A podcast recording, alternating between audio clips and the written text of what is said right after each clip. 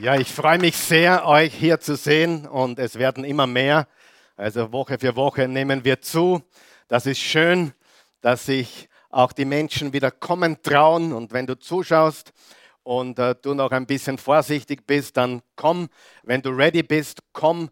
Wenn du die Zuversicht hast, aber fühl dich auch jederzeit willkommen. Wir haben wieder offen und wir freuen uns, wenn du auch physisch wieder da bist. Ich habe heute ein paar gesehen, die ich zum ersten Mal gesehen habe seit Monaten und das freut mich riesig und einige hier und ich möchte, dass wir uns selbst Jesus und auch unseren Zuschauern heute Morgen oder wann immer die das sehen, einen kraftvollen Jesus-Applaus geben und Oase Church-Applaus. Alles zusammen in einer, das ist gewaltig.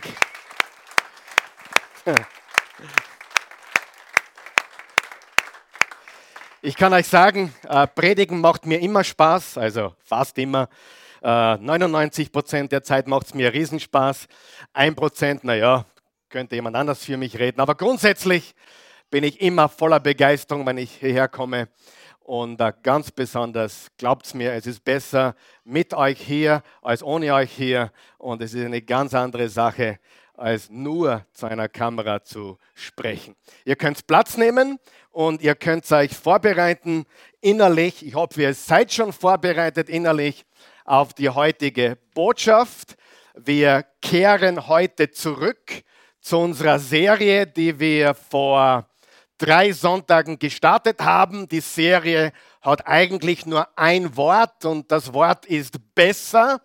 Und damit sich jeder auskennt, gibt es auch einen Untertitel, nämlich nicht normal, aber besser. Wir haben deswegen zwei Wochen ausgesetzt oder Pause gedrückt, weil wir zwei wichtige aktuelle Themen behandelt haben. Das eine war Jesus und Rassismus. Ich glaube, das war sehr wichtig, dass wir verstehen, dass Gott, unser Schöpfer, alle Menschen lebt, aller Hautfarben. Und ihr seht ja jetzt immer dieses T-Shirt Black Lives Matter. Hast du gesehen? Ich sage euch was, All Lives Matter. Ja? Dein Leben, mein Leben, alle Leben sind wichtig, richtig? Aber ich äh, will das nicht kritisieren, im Gegenteil. Ich gebe euch ein Beispiel. Ich habe sechs Kinder, das wissen die meisten. Äh, und wer von euch glaubt mir, alle sechs Kinder matter? Also alle sechs Kinder sind gleich wichtig für den Vater und die Mutter. Stimmt es? Aber wenn ein Kind der sechs besonders schwierige Zeiten durchmacht, auf wen konzentriere ich mich? Auf den oder die, die gerade eine ganz schwierige Zeit durchmacht. Was werde ich dem einen Kind besonders sagen? You matter. Ich muss ihm nicht sagen, alle sechs sind mir wichtig. Für den Menschen, der es gerade am allermeisten braucht, will Gott sagen, you matter. Du bist wichtig. Und da glaube ich, braucht man nicht extra betonen, dass alle Menschen gleich wichtig sind. Amen. Also manchmal ist es wichtig, einfach jemanden hervorzuheben. Und wenn wir das mit der farbigen Community derzeit tun, ist das okay. Aber lass uns nie vergessen, dass alle Menschen in Gottes Augen wichtig sind. All lives matter. Nicht nur die Schwarzen, auch die Weißen, die Roten, die Gelben, alle Menschen. So sehr hat Gott die Welt geliebt, dass er einen einzigen Sohn gab, damit jeder, der an ihn glaubt, nicht verloren geht, sondern ewiges Leben hat. Und ich glaube, es war ganz wichtig und es ist ganz wichtig, dass man der farbigen Gesellschaft besondere Wertschätzung schenkt in den letzten Wochen, weil sie wirklich das brauchen. Aber in Gottes Augen sind alle gleich geliebt. Halleluja. Ist das richtig? Und dann haben wir eine wichtige Botschaft gehabt über Vater, großartiger Vater sein oder großartiger Vater werden. Ich glaube, das ist auch sehr aktuell gewesen letzten Sonntag mit dem Vatertag in Österreich. Heute ist zum Beispiel Vatertag in USA. Also die Christi wird heute sicher am Papa anrufen und das ist eine gewaltige Sache. Heute wollen wir zurückkehren zu unserer Serie Besser, nicht normal, aber besser. Sag einmal besser. Besser. Das Beste liegt wo? Vor uns oder hinter uns? Das Beste liegt vor uns. Wenn du ein Jesus-Nachfolger bist, dann stimmt diese Aussage immer. Sag einmal immer. Weil immer, egal so schlecht dein Leben hier auf der Erde ist, irgendwann kommt das Beste. Wenn du nicht hier geheilt wirst, wirst du in der Ewigkeit geheilt. Wenn du hier nicht mehr sehen kannst, wirst du im Himmel so sehen wie noch nie zuvor. Da ist HD ein Hilfsbegriff, okay? Also nur damit wir uns da richtig verstehen. Gott heilt immer, nur nicht immer hier. Haben wir das verstanden? Gott gibt uns immer Wohlergehen, nur nicht immer hier. Lass uns eines nicht vergessen. Die beste Person, die je gelebt hat, wer war das? Jesus, er ist der Sohn Gottes. Die beste Person, die je gelebt hat, Gott hat ihn fürchterlich leiden lassen. Na, ist das fair? Nein, nein, ist nicht fair, aber er hat es für uns getan. Es war für eine Mission, ein Auftrag und ich liebe, wenn Gott mich segnet. Aber weißt du, was ich noch liebe? Wenn ich für Jesus leiden darf. Ich liebe es. Ehrlich, das klingt jetzt vielleicht irgendwie schizophren, aber ich liebe es, wenn Menschen wegen Jesus über mich schimpfen. Nicht, dass ich es liebe, dass sie über mich schimpfen, wenn sie sagen, der Karl Michael ist kein guter Mensch oder der Karl Michael hat was Falsches getan, das ist schrecklich. Aber wenn Menschen mich angreifen, weil ich Jesus liebe, das ist eine Ehre, richtig? Dafür leiden wir gerne. Da dürfen wir uns freuen, für den Namen Jesus zu leiden. Das ist eine wunderbare Sache. Jesus hat gelitten. Wenn du ein Jesus-Nachfolger bist, wirst auch du leiden. Wir leben in dieser Zeit, aber glaube mir, das Beste liegt vor uns, wenn wir ihm nachfolgen. Heute wollen wir reden über, was nehmen wir mit? Was nehmen wir mit im Blick nach vorne? Und da ist mir eingefallen, John Maxwell hat gesagt, wenn du am Boden liegst, heb etwas auf, wenn du wieder aufstehst. Ist es super, oder? Wenn du am Boden liegst, dann nutzt die Gelegenheit, etwas beim Aufstehen mitzunehmen. Wenn du am Boden liegst, dann hebe etwas auf, was du gar nicht gewusst hast, dass dir fehlt, dass du brauchst, aber heb am Weg nach oben etwas auf. Ich bin von einem überzeugt, das kannst du mir nicht nehmen, das ist unerschütterlich. Darum bin ich auch fast immer so drauf, wie ich drauf bin, egal was passiert. Denen, die Gott lieben, dient alles zum Besten. Und egal was kommt, irgendwann einmal kommt das Beste. Ich habe gelernt, mein Glaube ist nicht abhängig davon, was hier passiert. Mein Glaube ist davon abhängig, was Jesus getan hat. Und weil ich weiß, was Jesus getan hat, ist meine Zukunft und Hoffnung unerschütterlich in eine ewige Herrlichkeit bei ihm. Diese Einstellung brauchen wir, dass egal was passiert, wir heben was auf, wir nehmen was mit. Das ist eine Denkweise, die wir, glaube ich, alle brauchen. Also wenn du kein Jesus-Nachfolger bist, wird dir das helfen, aber nicht wirklich auf immer. Aber wenn du ein Jesus-Nachfolger bist, hilft dir das ganz besonders. Lass uns kurz wiederholen, weil es jetzt schon drei Wochen her ist. Was haben wir gesagt? Viele wollen normal wieder haben oder normal zurück. Viele wollen den Normalzustand wieder haben. Und viele sprechen von einem neuen Normal. Ich möchte ganz kurz meine persönlichen Gedanken hier einfließen lassen.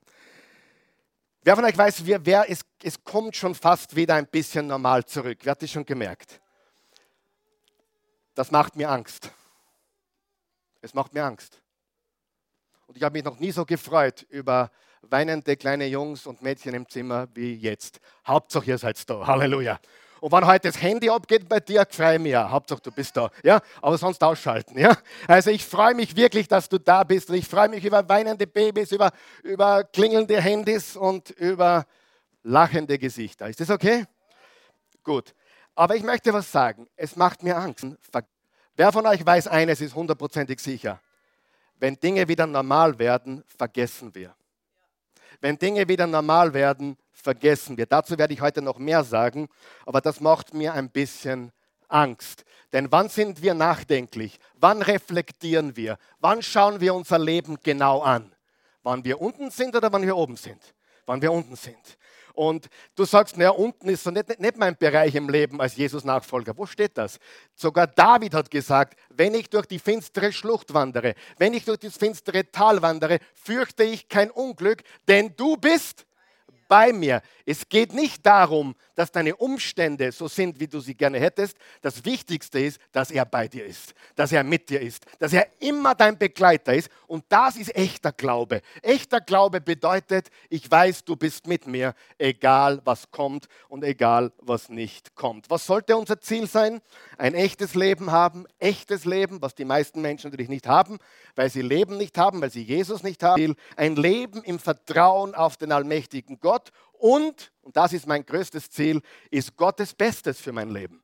Gottes Bestes, sein Plan, sein Wille, sein Reich, dein Reich komme, dein Wille geschehe. Beten wir jeden Tag, wenn wir das Vaterunser beten. Das ist unser Ziel, Gottes Bestes. Ich bete schon lange nicht mehr, dass Gott alle meine Umstände richtet. Ich muss mich manchmal zwicken, dass es mir eigentlich an nichts mehr fehlt. Du sagst, hast du alles? Nein, nicht wirklich. Äh, was ist, hast du Probleme? Ja, ganz sicher. Aber weißt du was? Ich habe eine Genügsamkeit bekommen. Der Herr ist mein Hirte. Nichts wird mir fehlen. Manche Christen sagen, das heißt, ich kriege alles, was ich will. Nein, das heißt das nicht. Das heißt, egal was ist, du bist immer genügsam in deinem Gott. Egal, ob du gerade eine, eine Flaute durchmachst, beruflich, finanziell, beziehungsmäßig oder auch persönlich, du weißt, er ist mit dir, er ist deine Genügsamkeit. Es geht nicht darum, mehr, mehr, mehr. Es geht darum, mehr von ihm in meinem Leben. Und glaub mir eines, wenn du Jesus hast, fällt da nichts. Und ich habe jetzt das Beispiel schon drei Sonntage hintereinander gebraucht. Ich bringe es heute noch einmal. Wenn die Christi mit mir ist, brauche ich höchstens drei, fünf, drei, bis fünf Quadratmeter. Da reicht mir ein ganz kleines, kleines Zimmer. Wenn sie mich lebt, wenn sie mit mir ist, wenn wir gemeinsam Zeit verbringen. Wenn ich alleine bin und einsam bin, brauche ich vielleicht ein großes Hotelzimmer oder eine Suite, damit der Luxus mir das angeblich gibt, was mir die Intimität nie geben kann. Wow! Hast du das verstanden, was ich gesagt habe? Das war nicht in meiner Outline, das war nicht in meinen Notizen, aber das war der wichtigste Satz der heutigen Predigt. Danke fürs Kommen, auf Wiederschauen. Ja? Nein, weißt du, warum so viele Menschen Luxus brauchen? Weil sie keine Genügsamkeit haben. Wenn du weißt, dass du alles hast in dieser Person oder in diesem Gott, dann genügen dir ein paar Quadratmeter und du brauchst nicht die extra Kohle ausgeben für ein riesiges Suite, weil er ist mit dir und es ist viel wichtiger wie alles andere, was dir der Butler oder das Zimmerservice bringen kann oder noch alles da an Luxuries da ist. Versteht ihr, was ich sage? Seine Gegenwart ist das größte Geschenk und nicht dass wir alles bekommen, was unser Ego will oder unsere äh, Gelüste so wollen. Gottes Bestes ist nicht dein Bestes. Hast du das gewusst?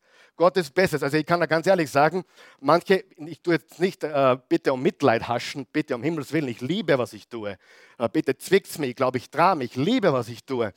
Aber ich, oft sagen Pastoren aus Amerika zu mir und auch aus Österreich, ein schlimmeres Pflaster wie Wien hättest du nicht aussuchen können. Das ist der Friedhof aller Prediger. Ja?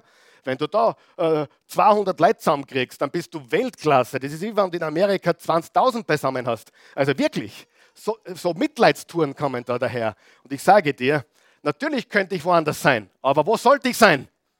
Im Willen Gottes. Amen. Im Willen Gottes. Und das ist das Um und Auf. Gehen wir zu meinem Lebensvers zurück. Das ist Römer 8, Vers 28. Ich habe ihn heute schon kurz zitiert. Da, daran müsst ihr euch gewöhnen. Römer 8, Vers 28. Eines aber wissen wir. Sagen wir es gemeinsam. Eines aber wissen wir. Alles trägt zum Besten derer bei, die Gott lieben. Sie sind ja in Übereinstimmung mit seinem Plan berufen. Sagen wir es noch einmal. Eines aber wissen wir. Alles. Wie viel? Alles trägt zum Besten derer bei, die Gott lieben.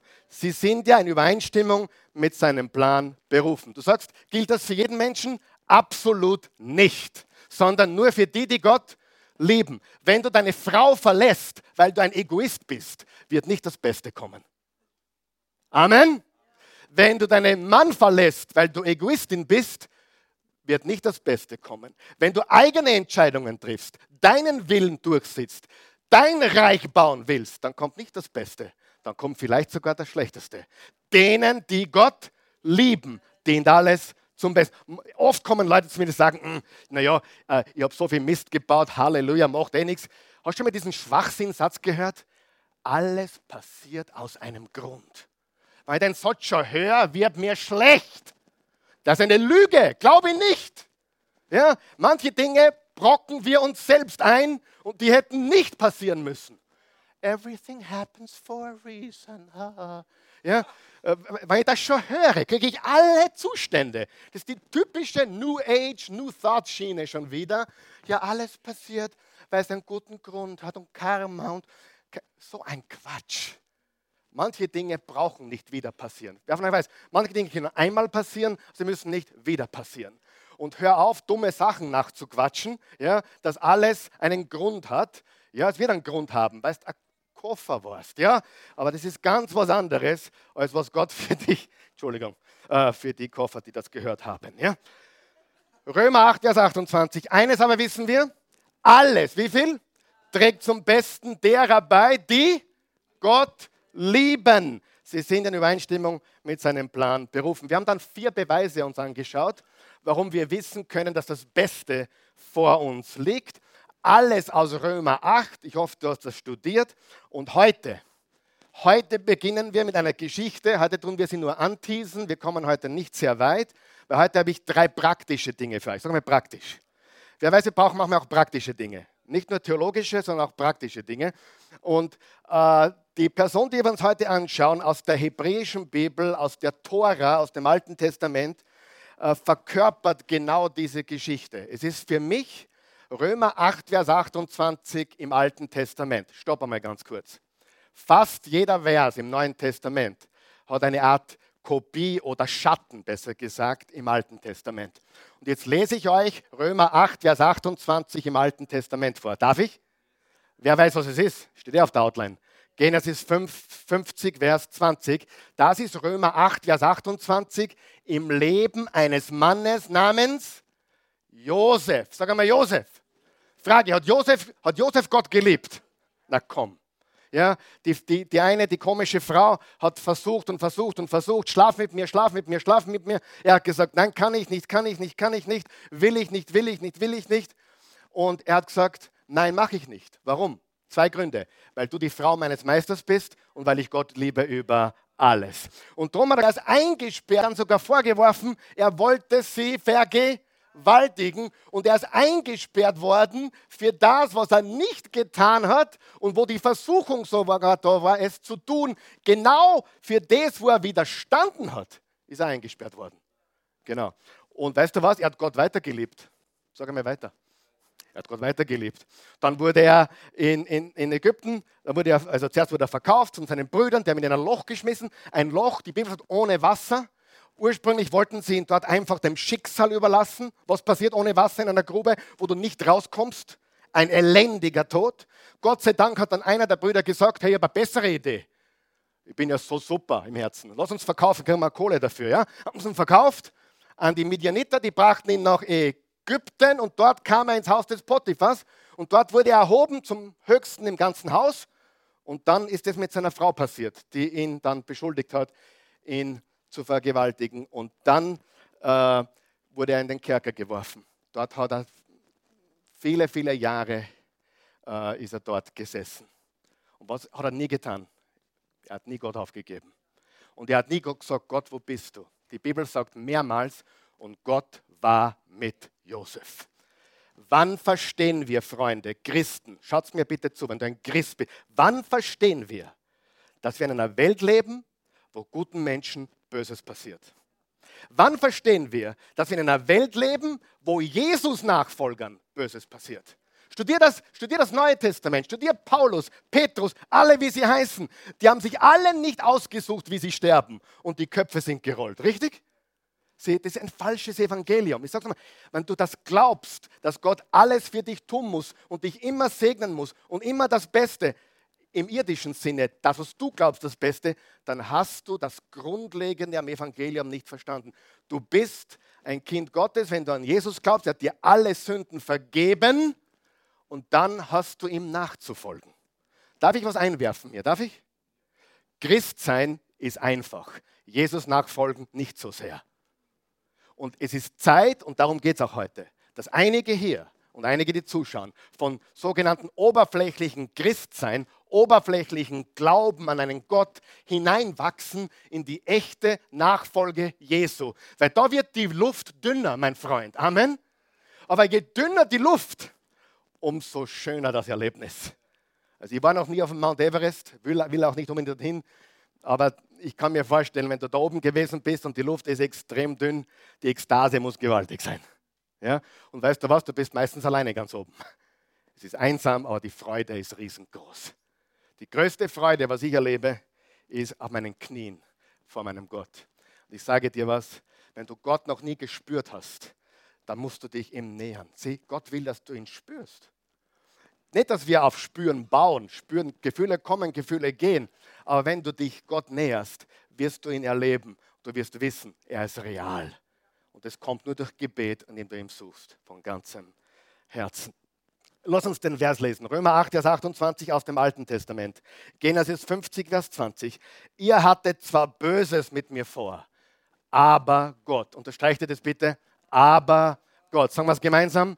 Aber Gott. Wer war mit Josef, als er in die Grube geworfen wurde? Gott. Wer war mit Josef, als sie ihn auserzahlt haben und ihn für einen Billigpreis verkauft haben? Wer war mit Josef?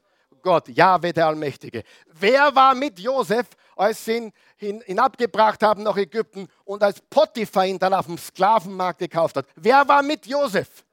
Gott. Wer war mit Josef, als er falsch angeklagt wurde? Er hat mich vergewaltigt. Er wollte mich vergewaltigen. Wer war mit Josef, als das passiert ist? Der allmächtige Gott. Wer war mit Josef, als er in den Kerker geworfen wurde?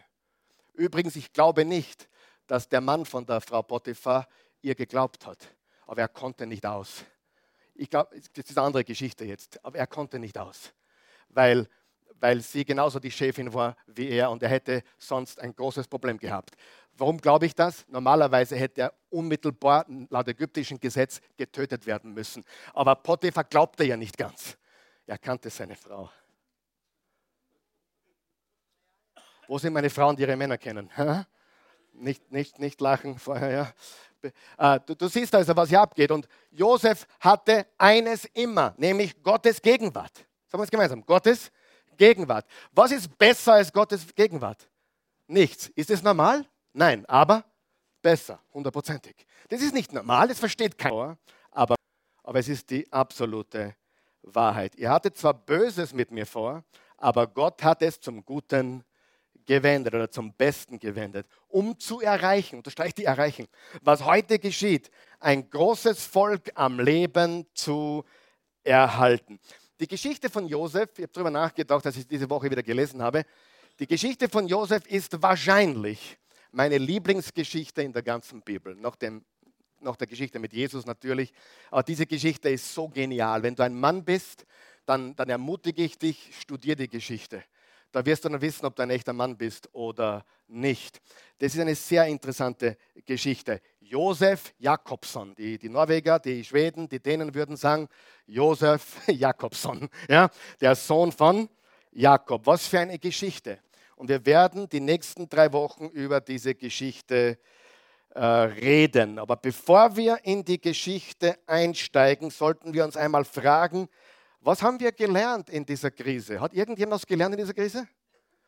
Ja, niemand? Hat jemand was gelernt in dieser Corona-Covid-19-Krise? Will sich jemand was mitnehmen? Ich glaube, wir haben alle etwas ganz Wichtiges gelernt, oder? Nämlich, was das wertvollste Gut ist in jeder Krise, oder? Klopapier.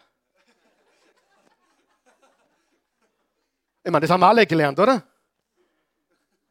Na, ich, meine, haben wir das nicht alle gelernt? Das Wertvollste, Kostbarste in jeder Apokalypse und jeder Krise ist doch Klopapier. Pfeif aufs Öl. Klopapier. Wer gewinnt? Der mit dem meisten Klopapier. Also ich habe hab das gelernt, du nicht? Spaß beiseite. Ja? Die Wahrheit ist, wir können oder wie können wir nehmen, was wir gelernt haben oder gelernt haben sollten. Sag mal, gelernt haben sollten. Und darum habe ich heute schon gesagt, ich habe Angst, ein bisschen Angst, dass wir es zu schnell, sag mal zu schnell, zu schnell zum Normal, zum alten Normal zurückkehren. Ich habe wirklich Angst davor. weil dann ist es um für nicht, dann war das für den Hugo. All das, was wir jetzt erlebt haben, all das, was wir jetzt noch erleben vielleicht, ist für den absoluten Hugo, wenn wir nichts daraus mitnehmen. Natürlich ist es uns aufgezwungen worden. Wir können nichts dafür, dass passiert ist und es ist auch so, dass wir nicht damit gerechnet haben. Aber wenn wir nicht drüber nachdenken, wie kann uns das besser machen, wie kann uns das nach vorne werfen als Menschen, als Gesellschaft, als gläubige Christen, als Jesus-Nachfolger, dann vergessen wir es. Wer hat schon mal jemandem was Gutes getan? Und wenige Wochen später war es schon vergessen. Wer hat schon mal jemandem was Schlechtes getan? Das wird nie vergessen. Stimmt es? Ja? Und Faktum ist, dass wenn wir nicht lernen, vergessen wir. Und das wäre schade und traurig, wenn wir aus dieser Krise oder jeder anderen Krise in deinem Leben, die du gehabt hast oder noch haben wirst, wenn wir nichts mitnehmen, denn ein Schmerz ohne Gewinn ist ein vergeudeter Schmerz. Wir haben gesagt, als ich trainieren war früher in, in meinen jungen Jahren, no pain, no gain. Also wenn der Schmerz keinen Gewinn bringt, dann ist es ein vergeudeter Schmerz. Niemand würde ins Fitnessstudio gehen und sich dem Schmerz ausliefern, wenn es nicht dafür einen Gewinn gäbe, oder? Logisch. No pain, no gain. Sollten wir von diesem Schmerz was mitnehmen? Wäre es Vergeudung, wenn wir das nicht tun würden? Wäre es schade und traurig und absolut schlimm, wenn wir nichts lernen würden, nichts mitnehmen würden, außer dass Kloberbier das wichtigste Gut ist, weil ich es immer noch sehe, kann man schon weggeben, glaube ich. Hat jeder genug Kloberbier gesehen? Ja, super, danke. Also ich sehe nur ich. Da, da, da, hinten. Also schon komisch, oder? Ihr kriegt mich da vorne und ich krieg's Kloberbier da hinten. Gott vergeudet nie einen Schmerz und nie ein Leid. Er verwendet alles. Hast du persönlichen Schmerz in deinem Leben? Gott ist der beste Recycler, der beste Verwender deines Schmerzes. Hast du Leid in deinem Leben gehabt oder jetzt oder irgendwann wieder mal? Natürlich. Aber lass uns das nie vergeuden. Und ich weiß, dass diese Botschaft ein bisschen anstrengend ist, vielleicht herausfordernd und manche noch gar nicht bereit sind, das zu hören, weil sie mittendrin stecken in diesem Schmerz, in diesem Leid und ganz ehrlich, ich kenne deinen Schmerz nicht, ich kenne dein Leid nicht, aber ich weiß eines. Jetzt ist die Zeit. Die Zeit ist jetzt. Und wir müssen uns jetzt Gedanken machen, wie wir damit umgehen. Eines weiß ich, wenn wir nicht aufmerken, kehren wir zurück zum alten Normal und verpassen, was Gott uns sagen und zeigen möchte. Sieh, hier ist eine ganz wichtige Lebenslektion. Hör mir zu. In dem Moment, wo die, wo die Bedrohung nicht mehr da ist. Sag einmal Bedrohung. In dem Moment, wo die Bedrohung nicht mehr da ist, vergessen wir. Ich gebe dir ein Beispiel. Deine Frau sagt zu dir, lieber Mann, ich möchte mit dir verheiratet bleiben, aber wenn du so weitermachst, geht unsere Ehe dem Ende zu. Wenn du nicht wirklich dich veränderst, dann war es das für mich. Ich sage nicht, dass das richtig ist oder falsch ist. Ich sage nur, das ist eine Situation. Was macht der Mann, wenn er gescheit ist? Er versucht sich zu verändern. Wie lange? Bis die Bedrohung wieder weg ist. Sobald es wieder normal ist, leichter ist, was macht er? Er tendiert zurückzukehren. Wohin? Zu den alten, schlechten Gewohnheiten. Ja? Sie, eine Bedrohung ist wichtig. Warum ist eine Bedrohung wichtig? Weil es uns achtsam macht. Aber wenn die Bedrohung weg ist, vergessen wir, was wir lernen sollten. Oder du gehst zum Arzt, hast deine, keine, dein Checkup, deine jährliche oder fünfjährliche Untersuchung und der Arzt sagt zu dir, Herr Bilsel, wenn Sie so weitermachen, werden sie nicht mehr lange mit ihren Enkelkindern spielen können. Sie werden ihre Enkel gar nicht mehr so wirklich sehen oder wahrnehmen und die Urenkel schon gar nicht. Was macht der Herr Pilsel? Er trinkt die besten Shakes, isst nach sechs Jahren Nacht nichts mehr, geht laufen, geht Radl fahren, achtet auf seine Fitness und dann kommt er zurück beim nächsten Checkup. Herr Pilsel, super, bye, gut, es wird besser. Was macht der Herr Pilsel? Plötzlich gibt es wieder Schnitzel, Schweinsbraten und alles ist wieder beim Alten. Wer hat schon gemerkt, manche Menschen lernen gar nicht? Ich kenne jemanden, der ist 47, der hat seinen dritten Herzinfarkt. Und dann sage ich, was machst du jetzt eigentlich? Tust, tust du achten auf deine Gesundheit? Dann zeigt er mal seine ganze Tablettenschublade. Was, die, kennst du das, die Tablettending? Sagt er, diesen Tablettenschieber. Sagt, ja, ich tue was für meine Gesundheit. Sag ich, Freund. Also da war, da war Hopfen und Malz verloren. Ja? Sag, bitte. Und dann sehe ich ihn mit drei Red Bull, zwei Flaschen Cola am Tag, 47 Jahre. Hat zwei Schlaganfälle, drei Herzinfarkte unbelehrbar. Aber immer, immer wenn er gerade rauskommt vom Herzinfarkt oder vom Schlaganfall, kommt er zu mir und sagt, Karl Michael, ich mache jetzt was, ich muss was machen. Weißt du wie lang? Zwei Wochen. Zwei Wochen. Wann es wieder geht, ich habe überlebt, Halleluja, bin zwar immer nur so über, übergewichtig wie vorher und oh, nichts habe ich verändert, aber im Moment geht es noch. Die Bedrohung, die kurzfristige Bedrohung ist wieder weg. Die alten Gewohnheiten sind wieder da. Wer sieht sich hier wieder? Ja? Oder ein Teenager-Mädchen. Teenager-Mädchen, die größte Panik, sie glaubt, sie ist schwanger. Und sie ist eigentlich ein gläubiges Mädchen, sie liebt Jesus, aber sie hat halt diesen Bereich des Lebens nicht im Griff. Sie glaubt, sie ist schwanger. Sie beginnt zu beten und zu schreien zu ihrem Gott. Und Gott sei Dank hat sie sich getäuscht. Sie ist nicht schwanger. Ihr Leben ändert sich kurzfristig und ein paar Monate später ist sie wieder mit den Jungs unterwegs. Ist es nicht so? Und du fragst dich jetzt, was ist los mit uns Menschen? Danke für die Frage. Was ist los mit uns Menschen? Wir sind verdorben, wir sind kaputt, wir sind nicht gut. Oh, ich glaube an das Gute im Menschen. So ein Leberkäse. So ein Leberkäse. Die, die, die Natur des Menschen führt uns zurück zu unseren alten, schlechten Gewohnheiten, wenn der Schmerz nicht mehr spürbar ist. Ja oder nein? Immer. Schau dir die Menschen an. Hier in der Oase, im Gottesdienst. Sie kommen, weil es ihnen dreckig geht. Manche. Früher war das so, vor Corona. Jetzt schauen wir, dass alle kommen. Ja? Schon langsam werden wir wieder zusammenkommen. Aber früher war es so, die kamen, weil es ihnen schlecht ging. Und dann plötzlich passiert was Gutes im Leben, ein neuer Freund, ein neuer, guter, besser bezahlter Job. Die Beziehung ist wieder halbwegs okay. Was passiert?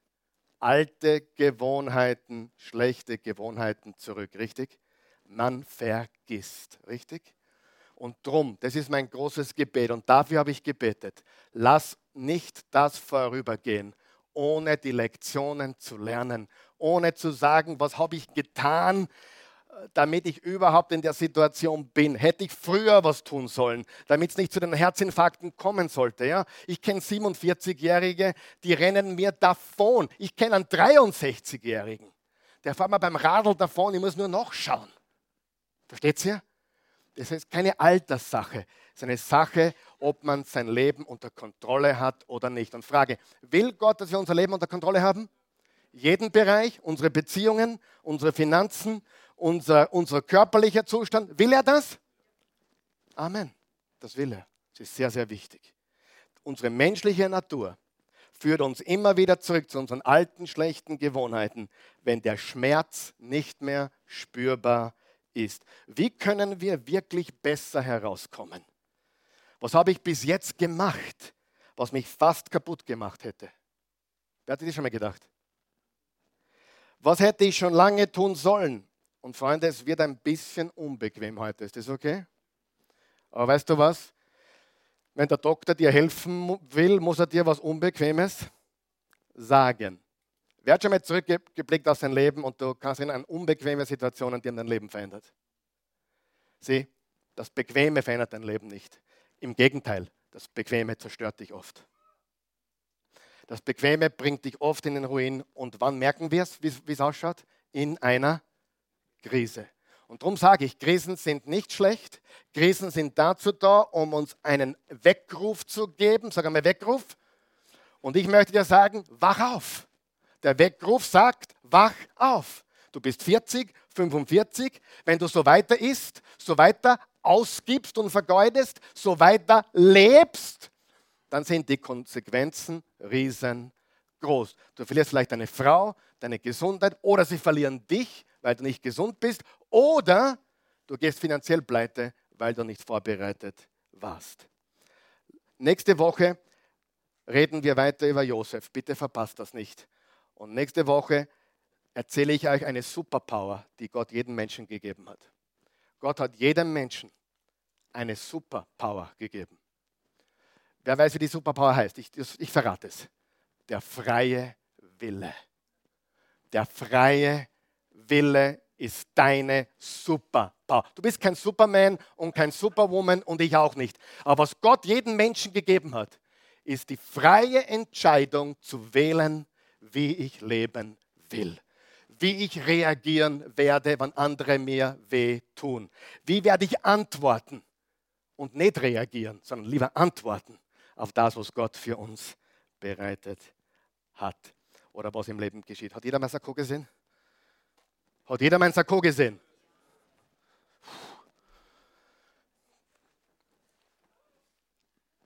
Schwitzen ist schön, aber nicht beim Predigen. So, liebe Freunde, wir kommen jetzt zu drei Dingen, über die du nachdenken sollst. Wir wollen heute reflektieren, wir wollen heute nachdenken. Wir wollen uns heute die Frage stellen, was nehme ich mit in die Zukunft? Was will ich mitnehmen in die Zukunft? Und nächste Woche reden wir über die Superpower, die Josef gelebt hat. Josef hat auf all die Dinge, die ihm passiert sind, richtig geantwortet. Er hat nie gesagt, Gott, wo bist du? Gott, die Pfeife auf die. Wer hat schon auf Gott gepfiffen? Wenn du der Vergewaltigung beschuldigt wurdest, weil du eigentlich davongelaufen bist und dann wirst du in den Kerker auch noch geworfen, zwölf Jahre. Wer hat gesagt, Gott, das kannst, das kannst du in die Haare schmieren? Nein, danke. Was hat Josef getan? Er blieb seinem Gott treu und Gott war mit ihm.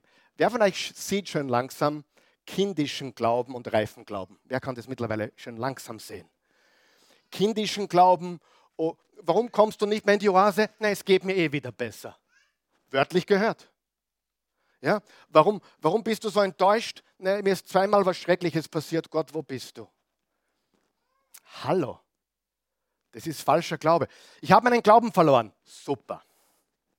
Wenn das dein Glaube ist, bitte verlieren heute noch. Ja? Bitte verliere deinen kindlichen Wohlstandsevangeliumsglauben, der glaubt, dass Gott dir alles am silbernen Tableau servieren muss. Bitte verlier diesen Glauben. Bitte verlier diesen Glauben. Es ist falscher Glaube. Ja? Falscher Glaube.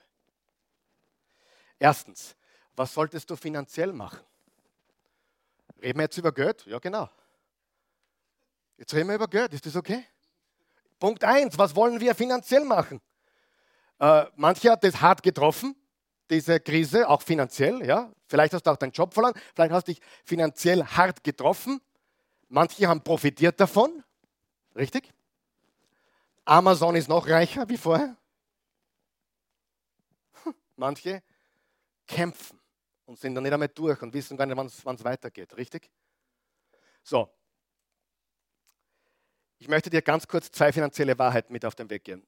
Frage, wann ist, wann ist es der richtige Zeitpunkt zu beginnen, darüber nachzudenken? Jetzt oder wann die Krise vorbei ist? Jetzt. Erstens, ich möchte ist besser als ich schulde. Ich erkläre. Versteht den Satz jeder? Ich möchte, ich möchte ist besser als ich schulde. Ich erkläre dir. Ich möchte diesen neuen Mercedes dann kaufst du ein Poster und hängst ihn an die Wand. Das ist besser, als ihn zu kaufen mit einem teuren Leasing und Schulden zu haben. Wer ist meiner Meinung? Ich möchte, oh, ich möchte so gerne, ich möchte so gerne nach Tahiti fliegen. Ist besser, als einen Kredit aufzunehmen, um nach Tahiti zu fliegen. Amen? Habt ihr das verstanden? Ich möchte ist immer noch leichter zu ertragen, also ein unerfüllter Wunsch ist leichter zu ertragen als eine Schuld, die du schwer bedienen kannst. Verstehen wir das? Und wer von euch weiß, das, was wir brauchen, ist noch lange nicht das, was wir wollen. Oder umgekehrt, was wir wollen, ist nicht unbedingt das, was wir brauchen. Und das, was wir geglaubt haben, dass wir brauchen, haben wir gar nicht gebraucht. Richtig? Richtig? Ich möchte ist immer besser, als ich schulde. Schulden sind ein Gefängnis, eine Sklaverei. Und ich habe einen ganz einfachen Tipp für dich. Mach, wenn möglich, keine Schulden. Mach keine Schulden. Borg da kein Geld aus, nimm kein Kredit auf, außer du brauchst das für ein anderes Projekt oder Haus oder Geschäft. Das ist legitim. Aber bleib bei dem Schulden, keine Konsumschulden. Amen. Und keine extra Ausgaben. Ist das biblisch? Ich habe jetzt die Zeit nicht dafür, aber Sprüche ist voll damit. Genesis bis Offenbarung, zumindest Genesis bis Jakobus, ist voll mit finanziellen Ratschlägen. Und warum will Gott, dass wir Christen in eine finanzielle Lage kommen, wo wir nicht ums Überleben kämpfen oder ständig uns Gedanken machen müssen, wo es herkommt? Warum? Weil wir Gott dienen wollen mit unserem ganzen Leben. Und du kannst nicht zwei Herren haben, Du kannst nur einem dienen oder dem anderen dienen. Dafür brauchst du kein Geld haben und kannst auch viel Geld haben. Das stimmt. Reiche Menschen können gierig sein, arme Menschen können gierig sein. Es ist nicht das Thema viel oder wenig, das Thema ist dein Herz. Sag mal Herz. Mein Herz ist das Thema. Und ganz ehrlich, manche Schulden machen wir, weil wir imponieren wollen oder weil wir unsere Lüste befriedigen wollen.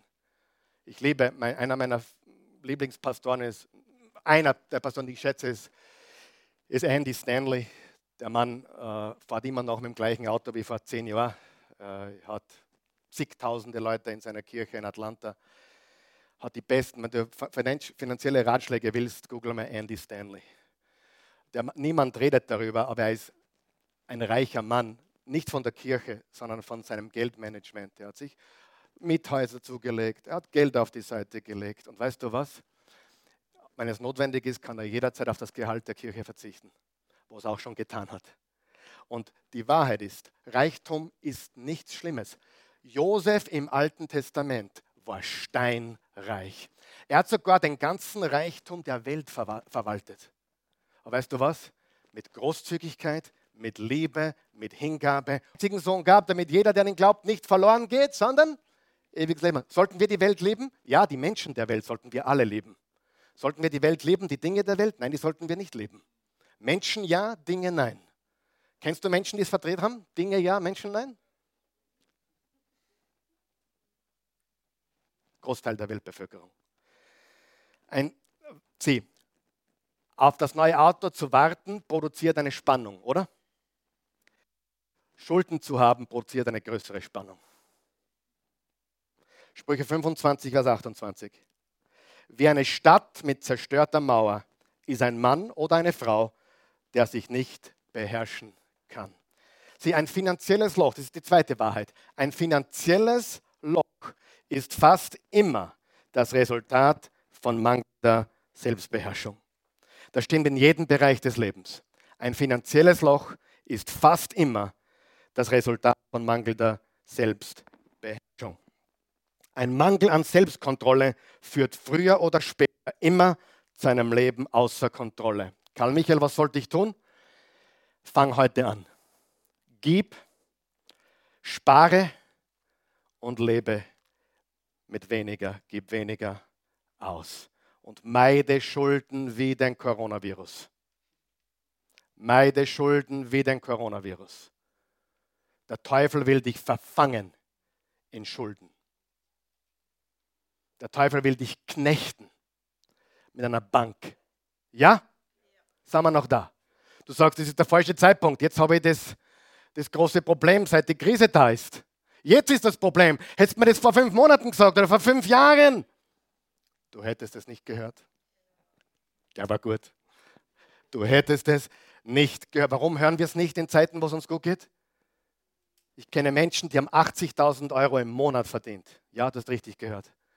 Und dann ist diese Firma kaputt gegangen und ich musste diese Person beim Mittagessen einladen, weil sie nicht einmal das Essen bezahlen konnte.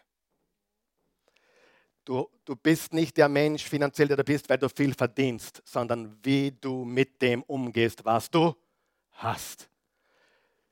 Gib, Nummer eins gib, nicht Nummer zwei. Nummer eins gib, Nummer zwei, tu ein bisschen was auf Zeiten und Nummer drei, gib weniger aus. Wann ist die Zeit? Jetzt. Und jetzt sage ich was ganz was Hartes. Das wird einigen nicht gefallen. Bitte nicht aufstehen, okay? Wem hilft es heute schon? Ist praktisch, aber die Bibel und Jesus will dich frei haben. Hey, bist du bereit für was ganz was Hartes? Hör auf, auf, hör auf, die Schuld auf die Krise zu schieben. Und hör auf, die Schuld auf die Wirtschaft zu schieben.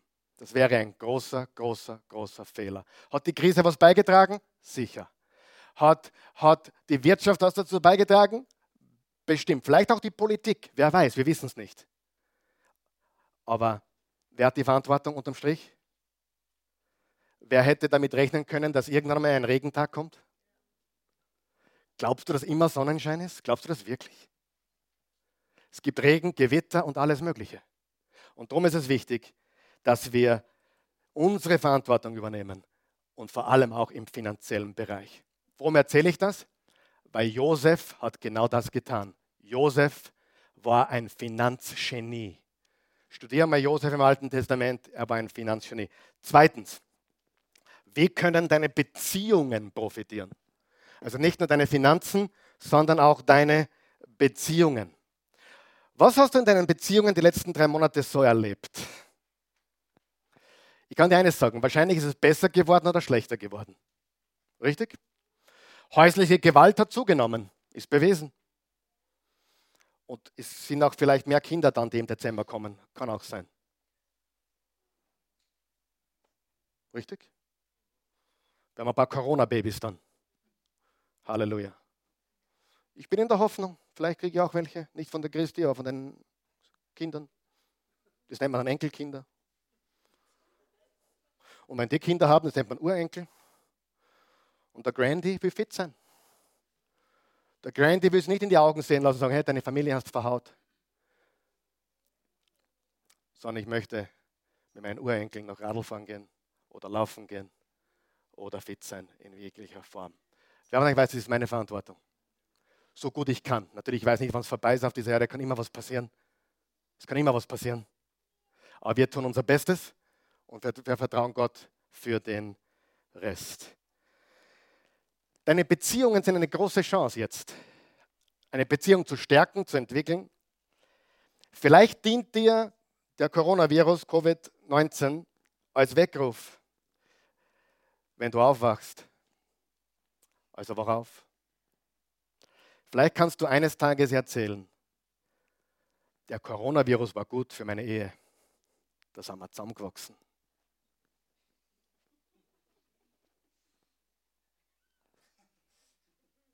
Der Coronavirus, ich kann mich noch gut erinnern, wir sind zusammengewachsen. Auf drei Quadratmeter. Kein Luxuszimmer. Billige schlimme Pension, aber kein Problem. Oder du schaust zurück, oh, Coronavirus. Bin mit meinen Kindern eine Beziehung wieder aufgebaut. Meinem Sohn, meiner Tochter. Habe die Enkeltochter öfters gesehen, Coronavirus. Wer nicht sieht, die Einstellung macht den großen Unterschied. Und das ist eine große Chance, wenn du mehr Zeit hattest. Manche haben mehr gearbeitet, diese Seite gibt es auch, aber wenn du mehr Zeit hattest, eine große Chance, deine Beziehungen zu reparieren, oder? Deine Ehe, deine Kinder. Aber wahrscheinlich verpasst. Viele von uns wieder verpasst. Hoffentlich nicht. Hoffentlich bringst du heute und erkennst, es gibt was Wichtiges wie Geld. Das sind Menschen. Das sind Freunde. Das ist die Ehefrau, der Ehemann, die Freundin, der Freund, die, wer immer in deinem dein Kind, dein Enkelkind. Das ist viel wichtiger, oder? Du wirst zurückschauen eines Tages. Jetzt kommt ein ganz wichtiger Satz. Sag mal ganz wichtig. Ganz wichtig. Bitte verpassen den nächsten Satz nicht. Wenn du es eilig hast, zu normal zurückzukehren, wird das, was jetzt nicht gut ist, nur noch schlimmer. Ich sage es noch einmal. Wenn du es eilig hast, zu normal zurückzukehren, wird das, was jetzt nicht gut ist, nur noch schlimmer. Ich sage es noch einmal. Hab's nicht eilig. Und vor allem, wünsche dich, dir nicht mehr normal, normal zurück. Wünsch dir wenigstens ein neues Normal zurück. Einen neuen Karl Michael, einen neuen Benjamin, einen neuen Daniel, eine neue Claudia, einen neuen Christian. Wünsche dir nicht normal, normal zurück. Denn wenn du normal wieder hast, vergisst du. Und wenn du vergisst, hast du nichts gelernt. Und ist es in unserer Geschichte im Leben? Wir lernen eigentlich nichts. Das war negativ. Aber wichtig. Wenn du die Natur, das Problem erkennst, dann kannst du dagegen steuern. Denn wenn wir nicht absichtlich etwas unternehmen, dann kommen wir zurück in alte Gewohnheiten. Und der letzte Punkt, das erste ist finanziell, das zweite ist Beziehungen und das dritte, was wir reflektieren sollten, ist, wie kann dich das alles persönlich besser machen? Und ich meine nicht deine Träume, Visionen und Ziele, ich meine innerlich, innerlich, dich persönlich, dein Weltbild, dein Fundament. Hast du ein Fundament? Wer ist unser Fundament? Sein Name ist Jesus. Stellst du dir selbst ehrliche Fragen? Fühlst du die Anspannung, wenn was nicht stimmt? Das ist gut, wenn du ein Gewissen hast. Vielleicht ist es Zeit, vom gläubigen Christen zum echten Jesus-Nachfolger zu werden.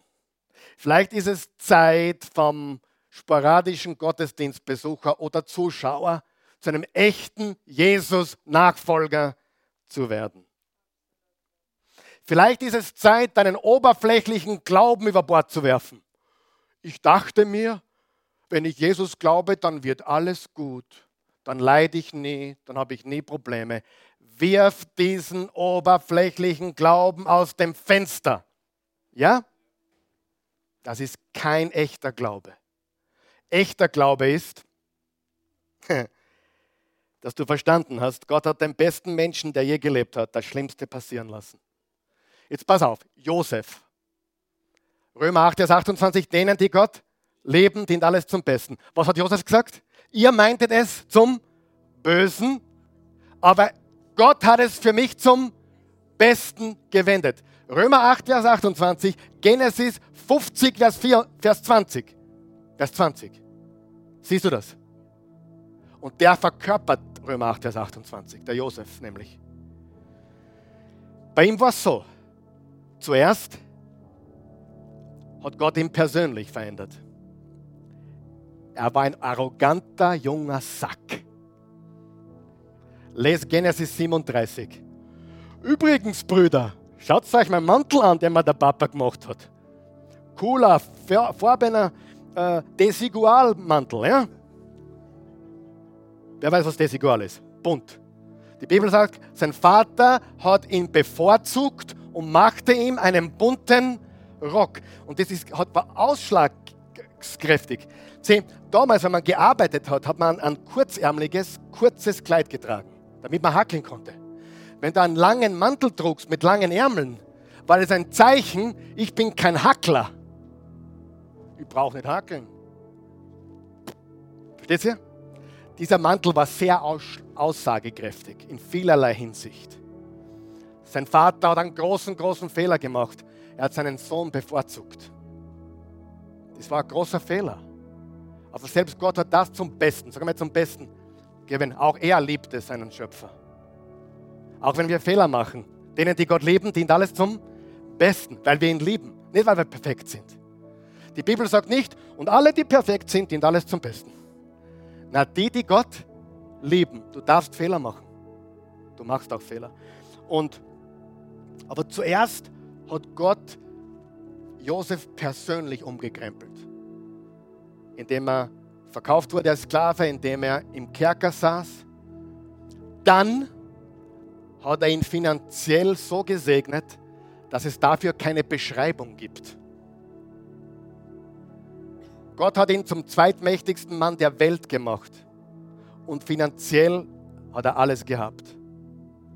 Frau gehabt, Kinder gehabt. Übrigens, die Namen, die er ihnen gegeben hat, waren Manasse und Ephraim. Benjamin war der Bruder von Josef. Aber die Söhne, die dem Josef in Ägypten geboren wurden, Manasse und Ephraim. Ma Manasse bedeutet Vergessenmacher. Und Ephraim bedeutet Fruchtbarmacher. Kannst du studieren. Was hat Josef gesagt? Gott hat mich mein Leid vergessen gemacht und er hat mich über die Maßen fruchtbar gemacht. Oh, er hat gelitten, gelitten, gelitten, wie die meisten von uns, wie keiner von uns je leiden wird. Der einzige Jesus vielleicht, ganz sicher, hat mehr gelitten. Aber Josef hat so gelitten und sein Erstgeborener Manasse, Vergessenmacher. Gott ist mein Vergessenmacher. Und Ephraim, Gott ist mein Fruchtbarmacher. Und das will Gott in deinem Leben tun. Er will das, was du jetzt erlebst, dass du daraus lernst, dass du es hinter dir lassen. Vergessen bedeutet nicht, ich kann mich nicht erinnern, sondern es bedeutet, es hat keine Macht über mich.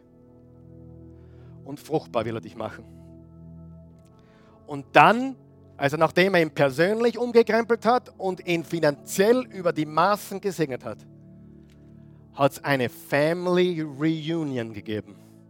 Ein Familienfest sondergleichen. Stell dir vor, du glaubst, dein Sohn ist seit 20 Jahren tot. Stell dir vor, du glaubst, dein Sohn ist seit 20 Jahren tot und du erfährst, mein Kind lebt. Kannst du das vorstellen? Und dann zogen sie von Kanaan nach Ägypten. Es gab ein Familienfest. Josef hat alles gelitten, was du dir vorstellen kannst. Verleumdung, Hass, Durst, Angst, alles. Und Gott hat ihn erhoben, indem er ihn persönlich verändert hat, finanziell fruchtbar gemacht hat und in jeder anderen Hinsicht und die Beziehung wiederhergestellt hat. Warum? Josef hat seine Superpower verwendet. Du kannst deinen freien Willen verwenden, um zu jammern. Du kannst deinen freien Willen zu sagen, ja, der Virus ist schuld. Mein Chef ist schuld, weil er mich gekündigt hat. Du kannst all das tun. Du kannst deinen ganzen Willen dafür verwenden, allen Schuld zu geben. Oder du kannst sagen, nein, meine Superpower, mein Wille, mein freier Wille, den verwende ich, um zu vergeben, zu vergessen, zu lernen besser zu werden. Das ist nicht normal, aber es ist besser. Richtig? Lass uns nicht nach normal und sehnen, sondern nach besser. Ihr könnt aufstehen. Und lass uns alles tun, diesen falschen Glauben hinter uns zu lassen, den echten Glauben zu verinnerlichen. Lass uns nachdenken, was Gott finanziell von uns möchte. Er will, dass wir gute Haushalter sind, dass wir Geber sind, dass wir Haushalter sind, dass wir mit weniger auskommen. Das ist wichtig. Und lass uns echten Glauben verinnerlichen. Und verpass nächsten Sonntag nicht. Bitte verpass nächsten Sonntag nicht. Superpower für dein Leben. Du bist kein Opfer, du bist ein Gewinner. Du bist kein Opfer, du bist ein Gewinner. Richtig? Was heißt das? Du kannst immer entscheiden, lass mich runterziehen oder lasse ich mich hinaufheben. Und es passiert immer in der Krise, immer in den dunklen Teilen des Lebens. Lass uns beten. Vater im Himmel, wir loben, preisen und erheben dich. Danke für deine unendliche Güte und Gnade. Du bist wahrlich ein Gott, der denen, die dich lieben, alles zum Besten dienen lässt. Wir haben es gelernt heute, oder zumindest angedeutet heute vom Leben von jo Josef. Alles, was ihm passiert ist, diente ihm und der Welt, nicht nur ihm, sondern deinem Reich und der Welt zum Besten. Verwende auch du uns, Gott. Verwende du uns. Verwende uns, verwende uns, indem du uns persönlich veränderst, uns finanziell Weisheit gibst und Großzügigkeit gibst und Genügsamkeit schenkst, indem du uns in den Beziehungen hilfst, zu vergeben, loszulassen und zu lieben. und dass du uns hilfst, wirklich innerlich, persönlich, unser ganzes Leben auf Jesus und sein Reich aufzubauen. Das Leben ist zu kurz, sein eigenes Reich zu bauen. Ich sage das noch einmal. Das Leben ist zu kurz, um sein eigenes Reich zu bauen. Das Leben ist uns gegeben, damit wir sein Reich bauen, seinen Willen tun, seinen Plan. Und das wünsche ich uns alle. Wenn du hier bist oder zuschaust, hast noch keine persönliche Beziehung zu Jesus. Die Bibel sagt, du bist ein Sünder. Die Bibel sagt, du hast gelogen, wahrscheinlich auch gestohlen, wahrscheinlich auch gelüstet, sicher sogar. Du hast Gebote gebrochen und Du hast den Tod verdient. Das muss man verstehen, damit man versteht, warum du einen Erlöser brauchst. Denn Jesus kam, um für dich zu sterben, für all deine Sünden. Und was er will, ist, dass du verstehst, wie schrecklich unser Herzen, unsere Sünden sind. Damit wir erkennen können, wie wunderbar die Erlösung ist. Wenn wir nicht den Zustand unseres Herzens erkennen, können wir nie verstehen, was Jesus für uns getan hat. Und er möchte dich persönlich verändern, deine Beziehungen, deine Finanzen. Er möchte dich überall verändern. Aber es beginnt mit deinem Herzen. Wenn du ewiges Leben haben möchtest, brauchst du Jesus. Lade ihn ein. Im Römer 10 steht, wenn du mit dem Mund bekennst, Jesus ist Herr, mit dem Herzen an seine Auferstehung glaubst, bist du gerettet. Bete mit mir ein kurzes Gebet. Guter Gott, ich komme zu dir im Namen Jesus. Jesus, heute bekenne ich, ich bin ein Sünder. Ich brauche dich, den Retter der Welt. Persönlich nehme ich dich heute auf. Ich lasse mir von dir Gnade und Leben schenken. Und ich gebe dir mein Leben. Ich will dir nicht nur glauben, das tue ich jetzt ich will dir auch nachfolgen. Jetzt. Amen. Du bist ein Kind Gottes geworden. Wenn du ein oberflächlicher Gläubiger bist, Christ bist, dann next step. Jesus nachfolgen. Herr Jesus, ich folge dir, so gut ich kann. Mit meinem Herzen, in meinen Beziehungen, mit meinem Körper, mit meinen Finanzen. Ich folge dir. Ich will kein Sklave sein der Dinge der Welt. Ich will dir folgen. Von diesem Tag an. In Jesu Namen. Amen.